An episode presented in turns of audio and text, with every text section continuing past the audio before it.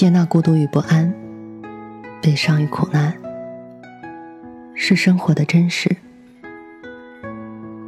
坚守温暖和希望，是活着的本质。我相信，胸中装满深切的爱，生活就会灿烂前阳；内心保有沸腾，世界会为你绽放。愿我们都能在不期而遇的温暖中，满怀生生不息的期望。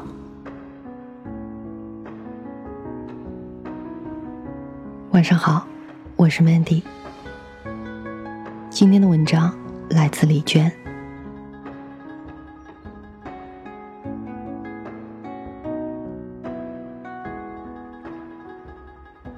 人世间的悲欢离合。是生命中最婉转低回的乐章吗？爱情也只有在两种东西面前，显得百转千回，荡气回肠。一是光阴，二是离别。金岳霖教授暮年时，有人让他讲讲与林徽因的往昔，他摇摇满头华发。摆摆手，只字不提。老来多健忘，唯不忘相思。他是他心头的一颗珍珠，是他晴空的一轮皓月，是他一生的人间四月天。他是他心底的一块碧玉，只养在心里。他不舍得和任何人提及他，不提，不诉，不言，不语。沉默是对爱情最大的尊重。曾经，他的家搬到哪里，他也跟着搬家，去做他的邻居。他常去他家聊天。琴棋书画诗酒花，唯独不谈爱情。半个世纪的默默情深，哪是舍得说出口的？似水流年中，相思已终老。人世间，露骨铭心的爱情都值得尊重。为什么一定要有一座婚姻的大厦呢？美好的爱情，值得用一生去回忆。读书，不要想着实用，更不要有功利性。读书，只为了自身的修养。邂逅一本好书，如同邂逅一位知己。邂逅一个善美之人，有时心生敬意，有时怦然心动，仿佛你心里埋藏多少年的话，作者替你说了出来。你们在时光深处倾心相遇的一瞬间，情投意合，心旷神怡。张潮说：“少年读书如戏中窥月，中年读书如庭中望月，老年读书如台上玩月，皆以阅历之深浅，为所得之深浅耳。读书达到这样的境界，人生也显得清明而透彻。”平日里读书，最喜欢的几本，大多来自古老雅洁的文字，来自源远流长的汉语。他们几乎与现实的浮华和喧嚣，永远隔着深深的沟壑。好书如佳茗，令人舍不得放手的，就是这样的好书，比如《红楼梦》《幽梦影》《小窗幽记》，我依靠他们得到灵魂的安然，恍然明白，读书的目的，原来只为了和好东西倾心相见，比如好事、好人、好物。好情，有的书借出去了，还回来的时候，整洁依旧，不仅毫发无损，而且还包了洁白的书衣，仿佛花容月貌的女子，穿一件洁白的纱裙，内心一瞬间洁净喜悦起来，让我对还书的人起了珍重之意。我身边就有这样的女子，她纯净、博学，懂得文字的美好，在浮躁喧嚣的尘世间，能遇到这样一位爱书的女子，也是很幸运的事情。其实借书还书，也能看出一个人的品质和性情，不舍得。还有光阴，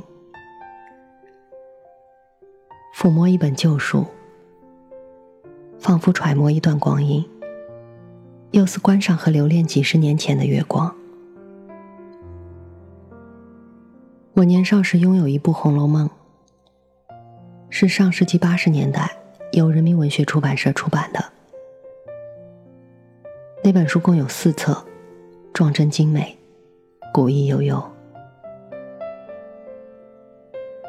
疏影上是一位冰清玉洁的女子，安然的倚在山石旁，长裙垂地，拈花沉思。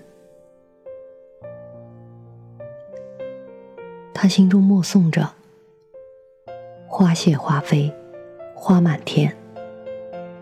红绡香断，有谁怜？”脚下的竹篮里盛满落花。她就是水晶心肝的林黛玉。年少时，我便读到人间最美的书，是多么值得庆幸的事。有人曾问张爱玲，《红楼梦》《西游记》比起战争与和平，《浮士德》哪部书好？张爱玲正言答道：“当然是《红楼梦》。”《西游记》好，我也这样认为。一部《红楼梦》，沉浸在流年里，文字的魅力绵延，流传了几百年。它开启了多少人文学的梦想，也成全了多少人关于文学的梦境，连张爱玲也不例外。许多大家都是站在《红楼梦》的肩膀上触摸到了月亮。此后多年，我随着父母从关中到了陕南，再回长安求学，辗转、迁徙、漂泊中，我遗失了《红楼梦》的第二册。一部《红楼梦》变成了残梦。我翻遍家中的每一寸角落。再也找不到他，他犹如遗失在岁月尘埃里的一颗珍珠，消失了。后来，我时常去书店或旧书摊淘书，希望能遇见同样版本的《红楼梦》，可是再也不能了。李延年诗云：“佳人难再得。”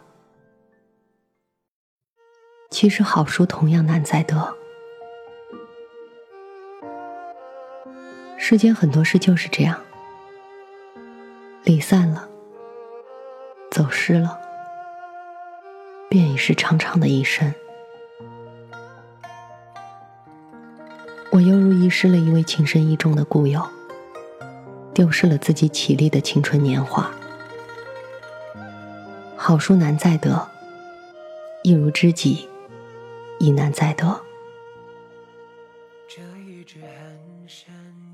一生不舍的无非就是这些：骨肉至亲，三两知己，清茶一盏，好书几卷，看陌上烟花开遍，柳丝如烟。